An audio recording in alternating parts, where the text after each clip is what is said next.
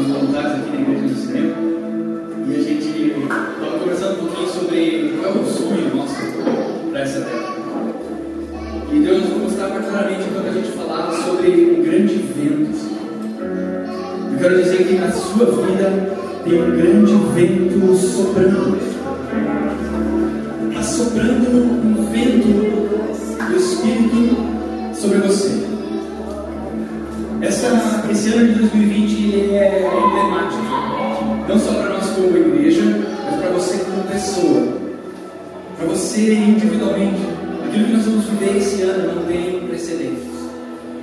Mas eu via que muitas das nossas caravelas estavam o vento soprando e ele soprava de lado, assim,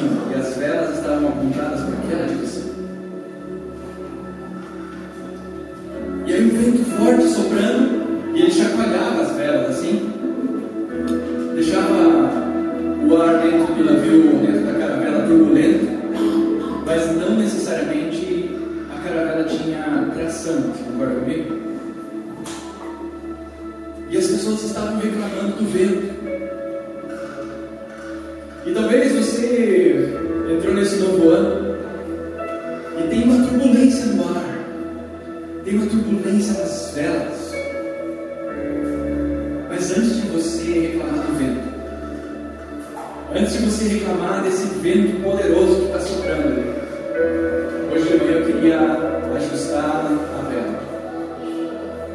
Porque eu via as velas sendo ajustadas hoje de manhã. E essa caravela ganhava tranco assim.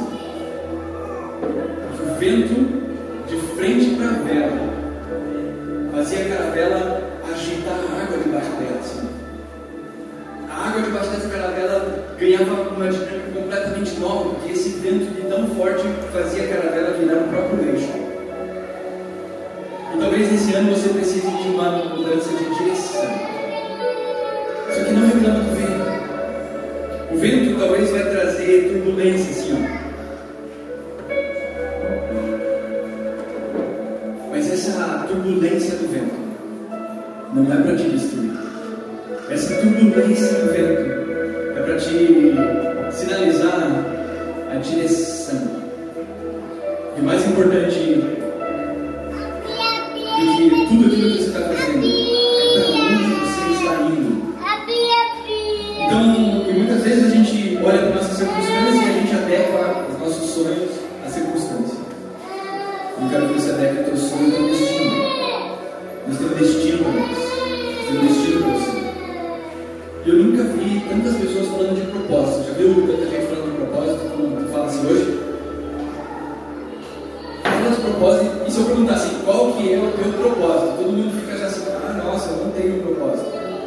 E eu mesmo, às vezes fico pensando, cara, será que esse é o meu propósito?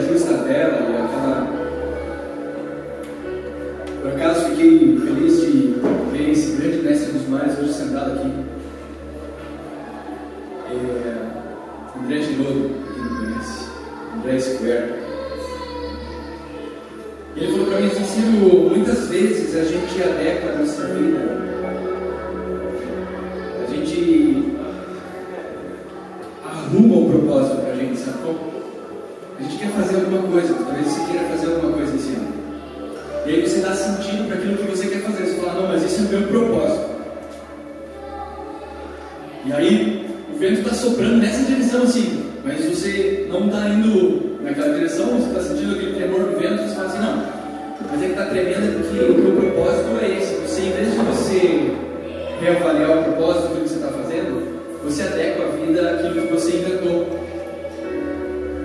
Aí você pega um propósito que ele é feito, E você dá um, você dá um propósito de dizer assim, ó, eu estou fazendo isso por causa disso. Sabe como?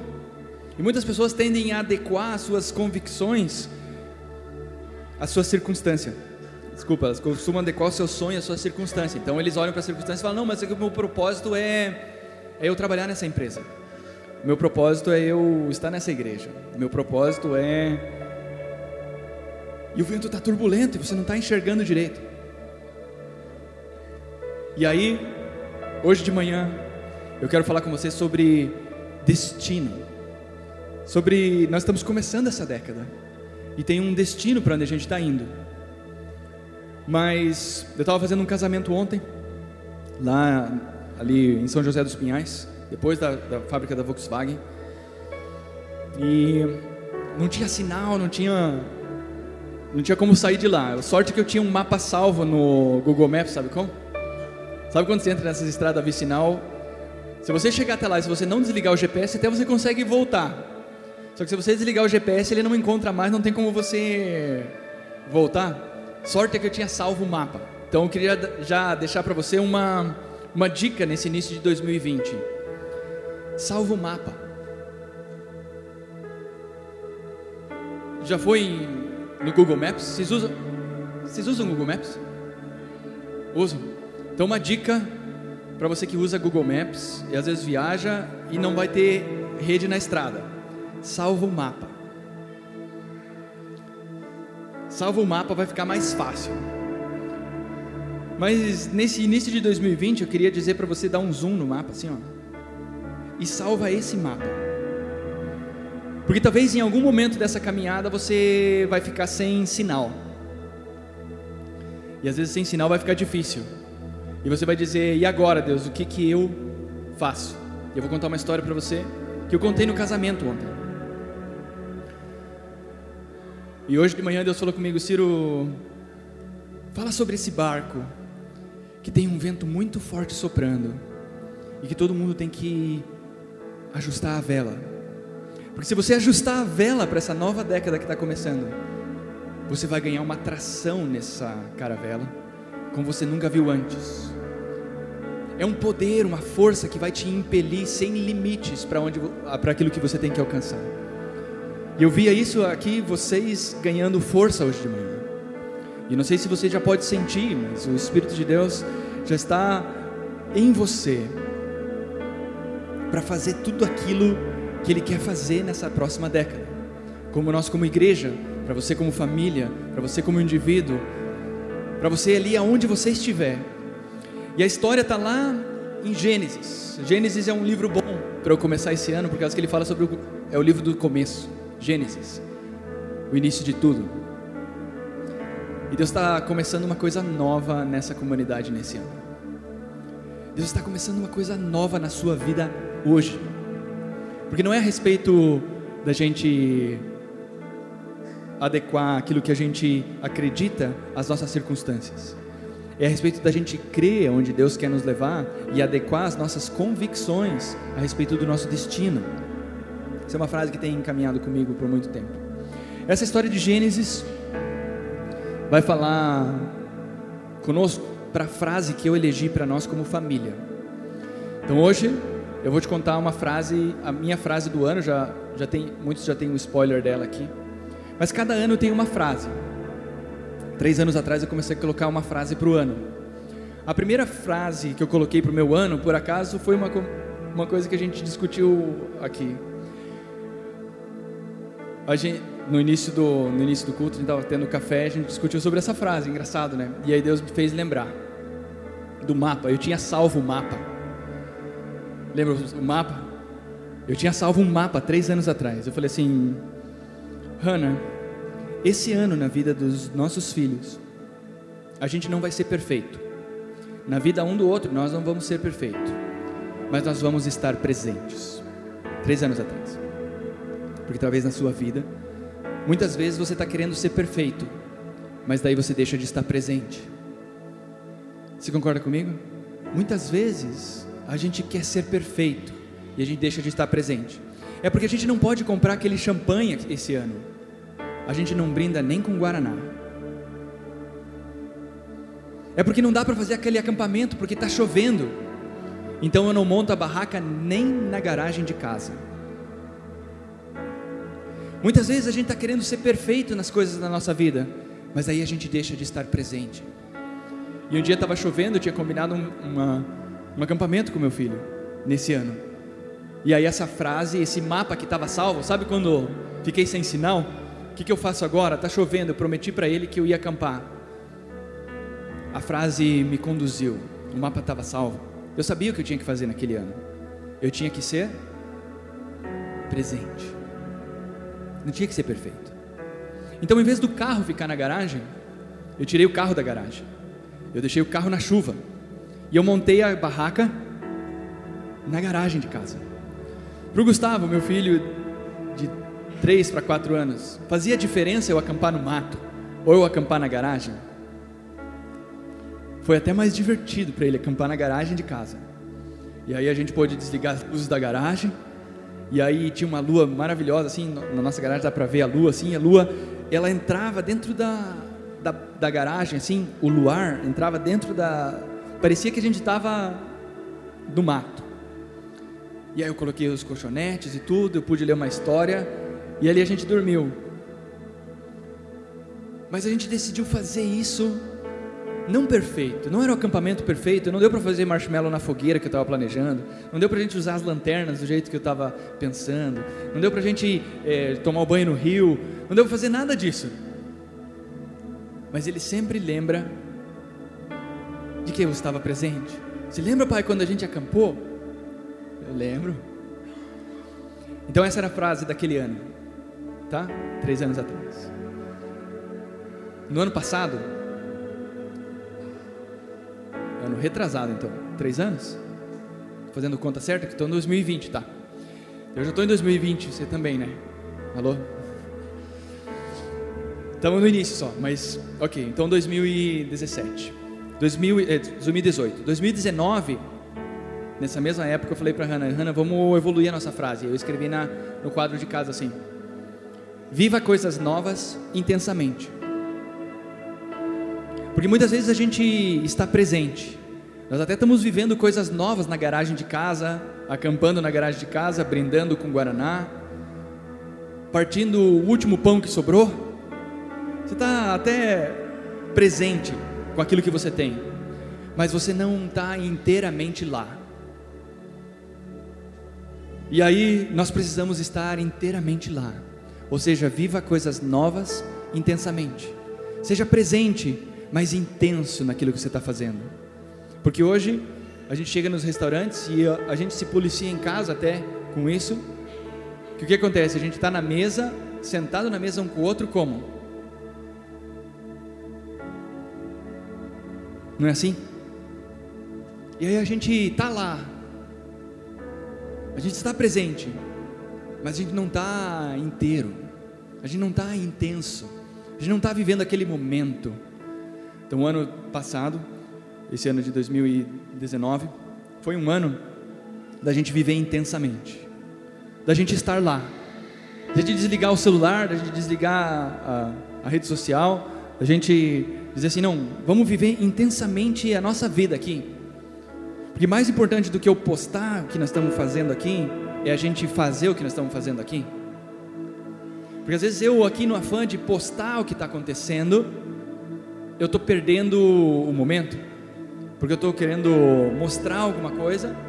E você já viu aquelas pessoas? Eu acho engraçado. Eu estava na praia dois dias, daí os meus filhinhos pegaram rotavírus.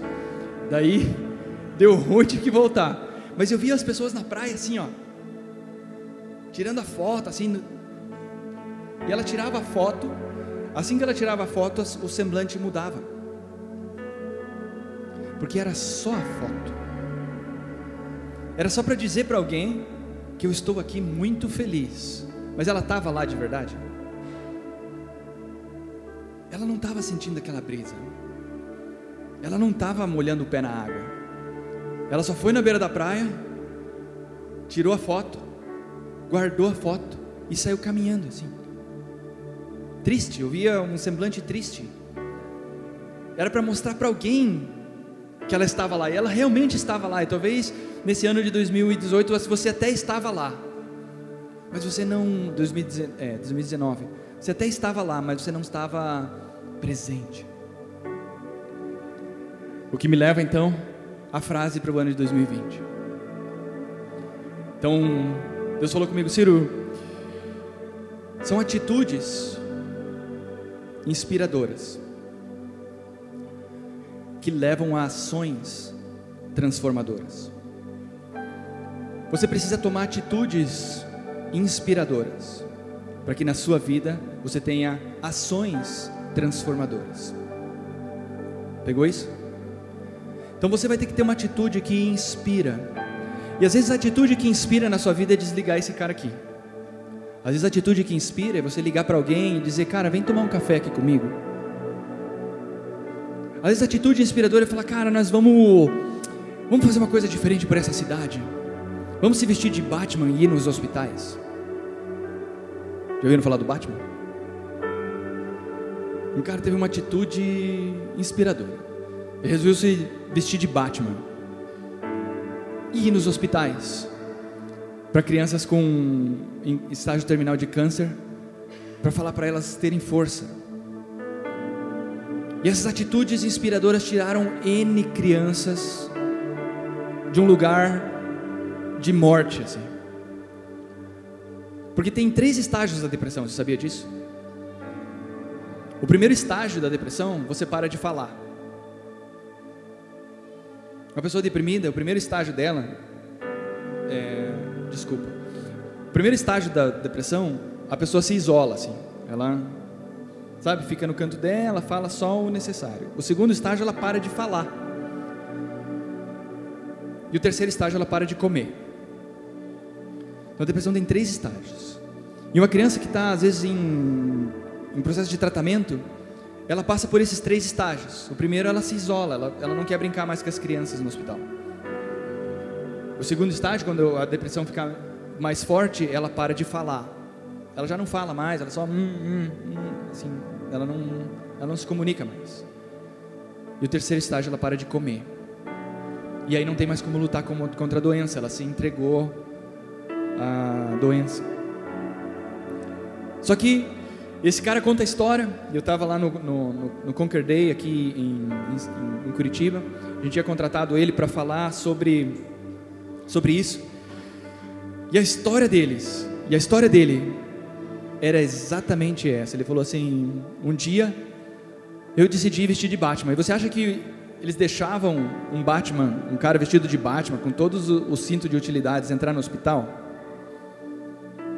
Ele tentou várias vezes entrar no hospital e o hospital não deixava. Falou: não, mas o Batman é o cavaleiro das trevas. O cavaleiro das trevas não vai trazer nada de bom para essas crianças. Elas, elas vão ficar assustadas porque está vestido de preto. Aí um dia, uma enfermeira liga: ó, eu não posso deixar o senhor entrar, mas eu vou no banheiro e vou permanecer lá por cinco minutos. Se o senhor entrar, não fui eu que lhe mandei. O senhor passou por aqui e não tinha ninguém, pode ser? Mas tem uma criança em estágio 3 de depressão. E nós precisamos que ela coma, porque senão ela não passa de hoje. E aí então, agora ele vestido de Batman, ele chega no hospital e vai para aquele quarto onde está a criança. E aí, como é que o Batman vai entrar no quarto? Ele ficou pensando: ah, eu entro e. Como é que o Batman entraria numa situação dessa? Ele não pensou muito, ele enfiou o pé na porta. Assim. Pá! Quebrou a porta do hospital. Isso já os enfermeiros, nossa, o que está acontecendo? Começaram a correr assim. Aquela criança que estava na cama fez assim. Batman, é você? E ele falou: Eu vim aqui porque me disseram que você precisa tomar o seu elixir de força. Como assim, Batman?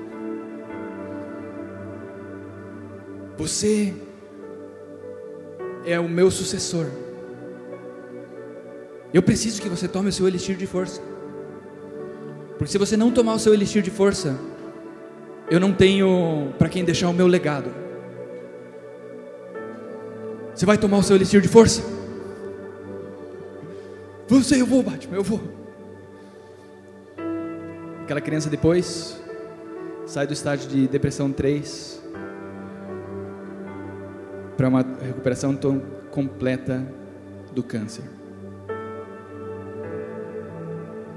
Em 2019, quatro anos depois, o câncer leva essa criança. Ela viveu quatro anos mais. E aí ele contava essa história para a gente. Porque é uma atitude que inspira uma ação transformadora. Uma atitude que ele teve de enfiar o pé na porta daquele hospital. E aí depois, se você for lá olhar o Batman nos hospitais, procura no Google isso, você vai ver vários vídeos, ele vai contar essa história pela voz dele mesmo. Mas essa atitude inundou aquele quarto e aquele hospital e agora ele é, ele é convocado em todos os hospitais do país para enfiar o pé na porta. Eles descobriram um jeito de fazer com que as crianças saiam do estágio de depressão. Com super-heróis. Mas ele, ele é igual eu e você. Ele só teve uma atitude inspiradora. E então essa é a frase para o meu ano. Quando ele falou isso, ano passado, Deus veio falando comigo e falou: Ciro, vocês têm que tomar mais atitudes inspiradoras. Essas atitudes inspiradoras que vocês vão tomar vão levar vocês a ações transformadoras. Porque não é você que controla o resultado. Você só pode controlar uma coisa: a sua atitude. O texto que dá base a esse pensamento está em Mateus 24. Então, se você quiser abrir comigo, diz assim: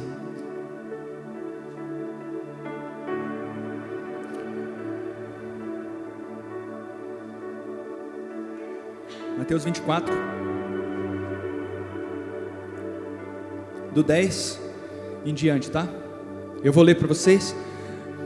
Se a Sarinha tiver o texto lá. Mateus 10, então Gênesis, desculpa. Gênesis 24, versículo 10. O empregado, então assim, ó, Abraão tinha que dar uma uma filha para Isaac. Sabe a história de Isaac e Rebeca? Tá. Então Abraão precisava de uma filha para o filho. E aqui ele fala assim para o servo ir buscar uma filha para o filho dele. Então imagine vocês hoje, eu falava isso no casamento, imagine, imagine vocês hoje ter que encontrar a metade da laranja, que não é metade, que é um suco inteiro assim. Não tem essa. É fácil ou é difícil? Você sozinho, se você for sair, procurar alguém para se casar. Diga aí, Sarinha, é fácil? Não é fácil, certo? Eu só quero que você se conecte com esse sentimento do servo. Imagine que eles, assim, ó, chega alguém e diz para você assim: vai lá e encontra um, uma noiva para o meu filho. E você tem essa incumbência de servo. Imagine assim, ó, aí você sai de lá, você fala assim: ai, ai, ai. Não é fácil encontrar para mim. Imagine encontrar para o outro. Tem que saber muito bem o que, que é isso. E aí, esse servo então, começa nesse texto, ele carrega dez camelos. E começa assim, ó. Então, o empregado carregou dez camelos de Abraão com presentes e, sa e saiu de viagem para Arã, Naraim, Naraim, para a cidade de Naor. Lado de fora da cidade, fez os camelos se ajoelharem perto de um poço. Estava anoitecendo e era a hora em que as mulheres costumavam vir buscar água. Ele orou: Ó Eterno, Deus do meu senhor Abraão, faz que tudo dê certo nesse dia. Faz o que for bom para o meu senhor Abraão. Ficarei aqui perto da fonte, enquanto as moças da cidade chegam para buscar a água. Permite que a moça a quem eu disser, baixe seu jarro e me dê um pouco de água, e que me responder, beba também vou dar água para os seus camelos, seja a moça que escolheste para o meu servo Isaque. Assim terei certeza de que estás por trás de tudo, agindo com bondade a favor do meu Senhor. Então pensa alguém que tem uma incumbência de encontrar um presente e o maior presente que alguém pode ganhar na vida, uma esposa. Então eu encontrei o meu presente. O Rafa encontrou dele. O Giroldo encontrou dele. O Marcos está preparando o casamento. Encontrou dele. Está aqui o Juliano encontrou dele. Aqui o Flávio encontrou dele. Talvez você esteja aqui e você ainda não tenha encontrado o seu presente, mas em quem encontra uma esposa, encontra algo muito bom. É um presente de Deus isso. Assim como foi um presente para Adão. Só que imagina que agora eu tenho que encontrar esse presente para alguém. E eu falo, meu, como é que eu vou entregar esse presente? Quem que é o melhor presente? E aí eu tô sem mapa. Acabou o sinal do Wi-Fi, sabe? Eu falo assim, e agora? Cadê a estrada? Qual estrada eu pego? Ele ora. E ele se conecta no servidor central e baixa o mapa. E fala assim: Senhor, eu não sei, mas eu sei que você sabe. E se você sabe, eu preciso que você faça um download desse mapa em mim. Eu preciso saber qual é a estrada que eu vou pegar daqui para frente. Só que eu vou fazer um acordo com o Senhor. Vai ser assim, ó. Se ela vier aqui e ela dizer que vai dar água para os meus camelos, é essa que eu vou pedir água para mim. Vou pedir só o fácil. Porque tirar uma, um copo de água do poço é fácil ou é difícil? Um copo assim. Agora, para dar água para 10 camelos, você acha que é fácil ou é difícil? Imagina 10 camelos assim, babando, de, querendo tomar água. Quantos baldes de água você acha que um camelo é capaz de tomar? Diz que um camelo tem uma bolsa de água dentro assim, de cerca de 18 litros. Sabe aquele garrafão de água assim? Que você tem em casa de 20 litros? Então ele tem uma bolsa interna. Depois que ele saciou a sede, ele pode encher uma bolsa de 18 litros assim, que ele guarda para viagem no deserto. Então o camelo é usado no deserto por causa disso, porque ele pode ficar dias sem água, porque ele carrega a água dentro dele. E aí, é fácil ou é difícil dar água para 10 camelos? Difícil, né? Porque imagine que ele vai tomar a água que ele está com sede e vai continuar bebendo até estar plenamente saciado, ou seja, que a bolsa esteja cheia. E ele tinha viajado, lembra? Então provavelmente esses camelos tinham consumido. Então, essa atitude dela transformou a sua vida. Porque talvez nesse ano você vai precisar tomar uma atitude que transforma. Porque muitas vezes nós estamos querendo fazer o fácil, aquilo que está proposto. Mas o sucesso e o futuro depende de você dar água para camelos. Porque Deus está interessado no seu coração e na sua generosidade. Deus está interessado em saber se você não vai dar só água, mas se você fazer mais daquilo que é pedido. Porque você tem um poder dentro de você capaz de mudar o presente e o porvir. Porque é melhor você dar um milhão de reais para uma pessoa ou entrar no hospital e oferecer a cura. O que é melhor? A pessoa ganhar o dinheiro você chega lá com seu dinheiro e dá o dinheiro para a criança. Está aqui, eu venho trazer dinheiro para você.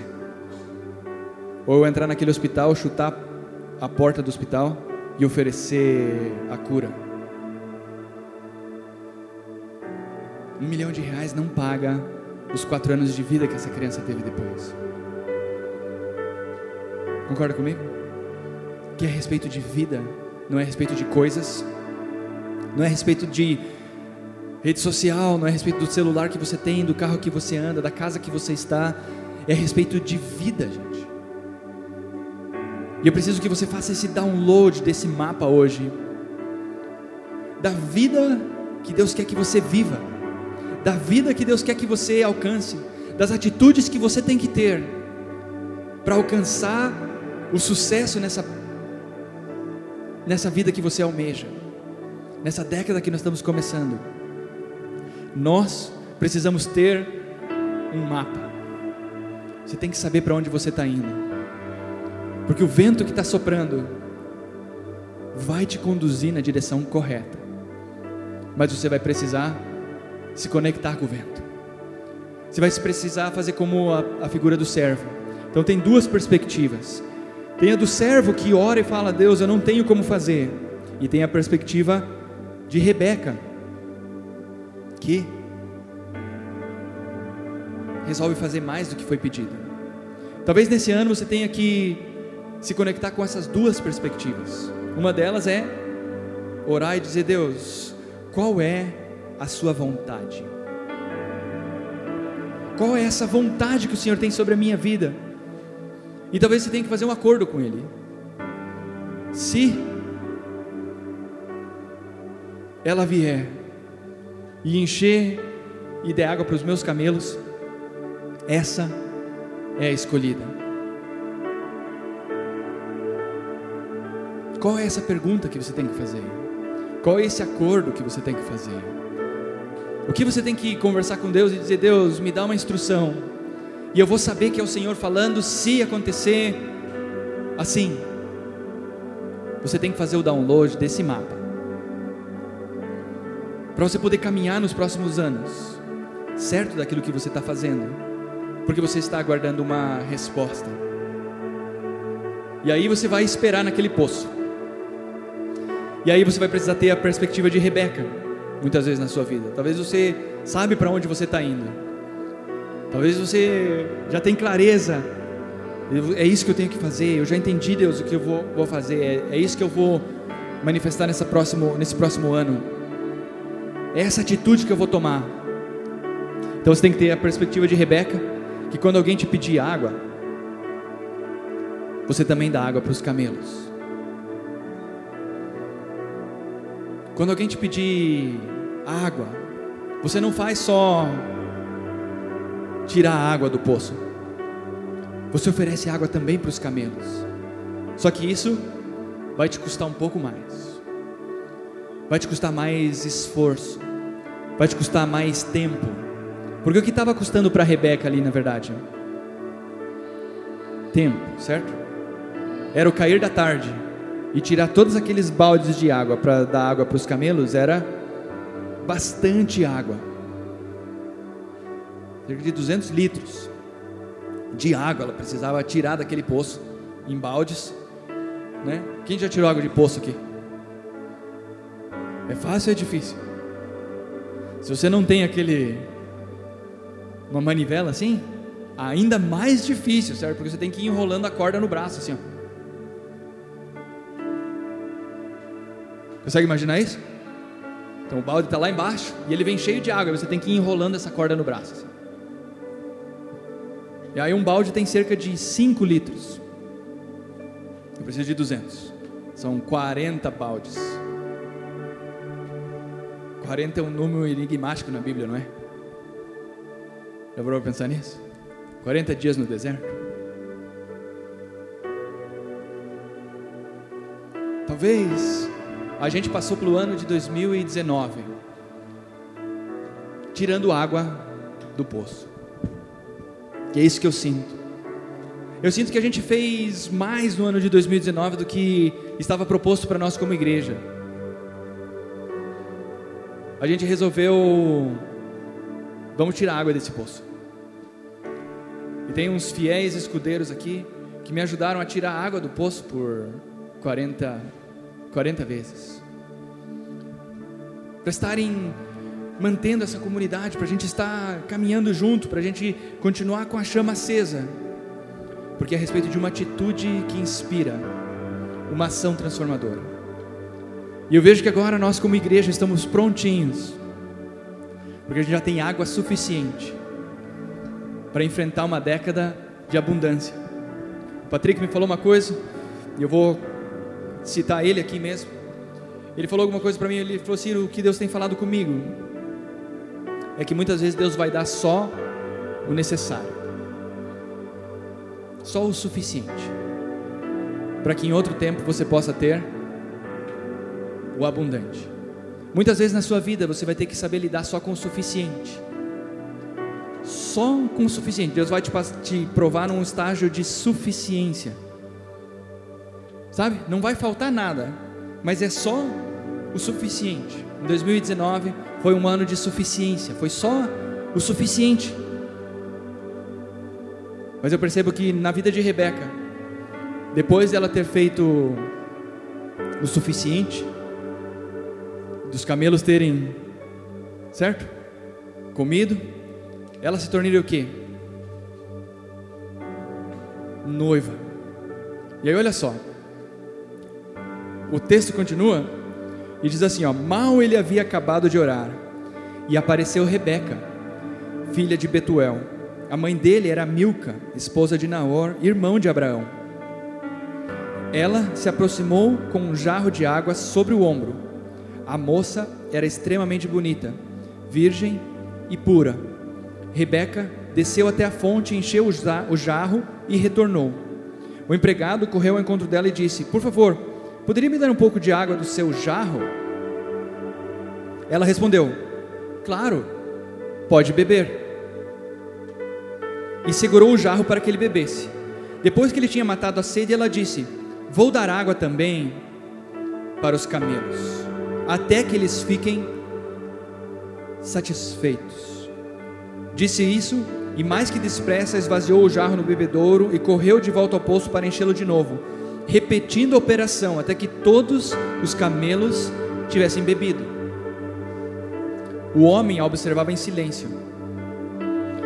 Seria aquela a resposta do Eterno? Será que ele havia coroado com êxito a sua missão? Assim que os camelos acabaram de beber, o homem deu a ela um presente de argola de ouro para o nariz, que pesava pouco mais de sete gramas, e dois braceletes que pesavam mais de cem gramas. Depois de entregar as joias à moça, perguntou: Fale de sua família, de quem você é filha. Há lugar na casa do seu pai para que eu possa passar a noite? noite? Ela respondeu: Sou filha de Betuel, filha de Milca e Naor. E sim, há muito espaço em nossa casa para vocês ficarem. Também temos bastante palha e alimento para os camelos. No mesmo instante, o homem curvou-se em adoração ao Eterno e orou: Bendito seja o Eterno, o Deus de meu senhor Abraão.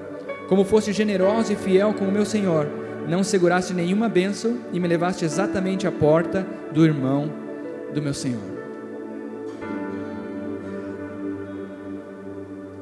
Depois da suficiência, Rebeca entrou num lugar de abundância. Porque agora ela tinha entrado na família de Abraão. E ela acabava de ser adotada. Um dote diz que dá para uma pessoa viver um ano inteiro. É para que os noivos possam se preparar. Então, adotar significa assim: eu te dar todo o teu salário de um ano inteiro, agora, para que você possa se preparar. Aquela argola de ouro, e aquilo que ela tinha recebido, era suficiente para viver um ano inteiro sem trabalhar. Já imaginou você? Faz a conta. Pega o teu salário, multiplica pelo ano inteiro. E agora você não precisa mais trabalhar. Você foi adotado. E ela tinha sido adotada. E Deus nos adotou. Não com ouro, prata e bronze, mas Ele nos adotou com o seu espírito. Um poder sem limite para fazer tudo aquilo que nós temos que fazer no próximo ano mas é porque a gente fez o suficiente. Então, muitas vezes Deus trabalha na suficiência e Deus nos põe num lugar de abundância. E é isso que eu sinto para esse próximo ano. Nós vamos entrar num lugar de abundância. Dia 2, nós estamos no cinema. Nós vamos voltar a se reunir como igreja no cinema. E aí nós vamos andar com duas asas. Uma asa é o cinema, uma proposta evangelística. E a outra, outra proposta são as houses, as casas, uma proposta de comunhão, para que a gente possa partir o pão juntos, para a gente fazer o que é suficiente. Porque o cinema vai representar muita abundância na nossa vida. São 10 cinemas em Curitiba que nós queremos ter. Mas não é a respeito daquilo, gente, é a respeito de a gente fazer uma igreja que vai ser bem grande e que já é bem grande, parecer bem pequena. E ela só pode ser pequena na medida que a gente senta à mesa.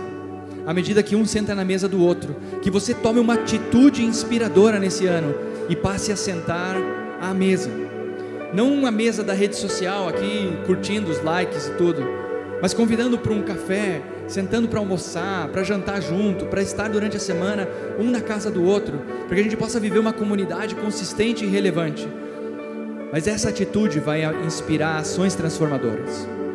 Nós precisamos viver um novo tempo como pessoas. Nós precisamos de atitude, atitudes que inspiram, ações que transformam. Essa é a frase da minha família. Se você não tem uma para sua, você pode emprestar a minha. Você pode pegar uma das minhas dos anos passados. Mas eu inspiro você a você definir um mapa para você, como que você vai agir nesse ano. O que você vai empreender nesse ano? Quais são os novos caminhos que você vai empreender? Porque os caminhos que te trouxeram até aqui não vão te levar para o futuro.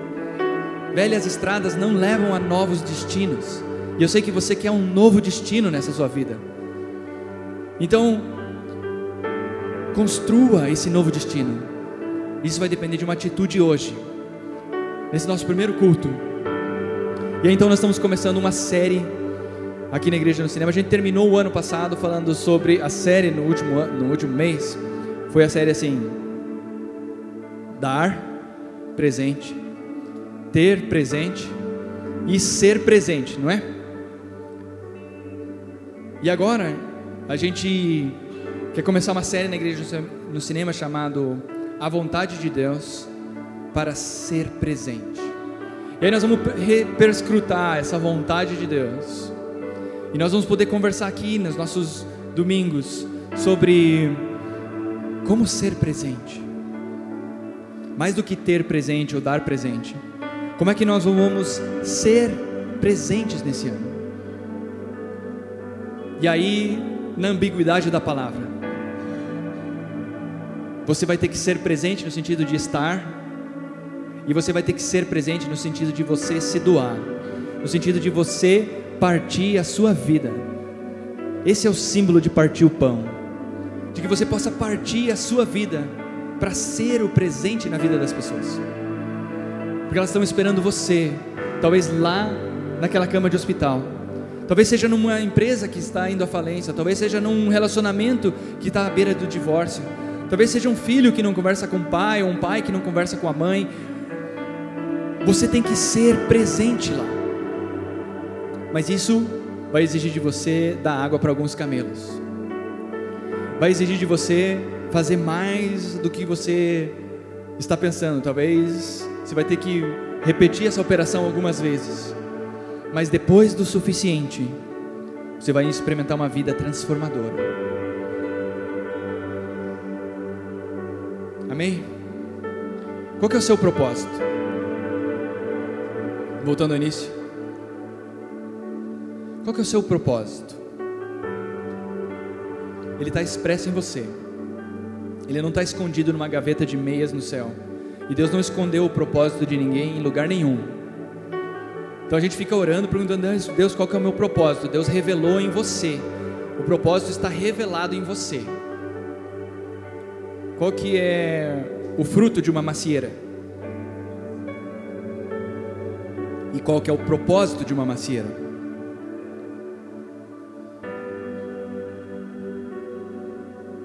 É o mesmo seu? É os mesmos das árvores do céu? É os mesmos dos animais do campo? Uma macieira vive e existe para quê? Para gerar outra macieira. A maçã é só o fruto. Aquele fruto cai, bate no pé, rola, é regado pelo aquela, aquele açúcar e aquela água que tem dentro da maçã, apodrece e o que, que nasce? A semente que estava dentro da macieira gera outra ou outras macieiras. O teu propósito está impresso em você, está impresso em mim. O teu propósito é a sucessão. O teu propósito é o próximo que vem atrás de você. Então não está escondido. Então você tem que encontrar a sua Rebeca, como Isaac encontrou aqui. Então você tem que encontrar o seu Isaac, como Rebeca encontrou aqui. Porque só encontrando ele você vai poder o quê? Suceder. Você vai poder ser bem sucedido. Esse é o teu sucesso, esse é o teu propósito. Não está escondido. Agora você precisa desse download, você precisa desse mapa. Para saber, Deus, aonde está? Assim como o servo precisava, você precisa deste mapa para ser bem sucedido. E Deus quer que você viva muito bem. Quando eu tive filho, eu tive filho para ele dar tudo para mim ou para eu dar tudo para ele? A gente tem filhos para ser a nossa sucessão, mas a gente dá tudo para ele. Quando Deus colocou você na terra, ele colocou você na terra para você adorá-lo, para você levar café na cama para Deus, para você cuidar dele ou para ele cuidar de você. É o Gustavo que me adora ou eu que adoro ele?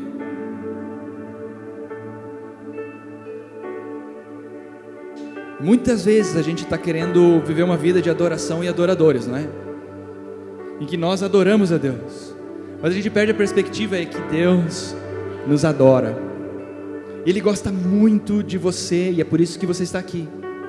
Porque não é a respeito de adorá-lo, é a respeito de compreender a dimensão de tudo aquilo que Ele nos deu. Talvez você chegou aqui nessa manhã e você fala assim, Ciro, eu nunca tive essa oportunidade de entender o quanto Deus me adora. E aqui, e aqui eu quero que você entenda bem o que eu estou dizendo, porque senão você vai sair dizendo aqui que agora Deus é nosso adorador. Não é sobre isso que eu estou falando. Nós devemos a Deus sim adoração. Mas Deus adora os filhos que tem. Ele ama os filhos que tem.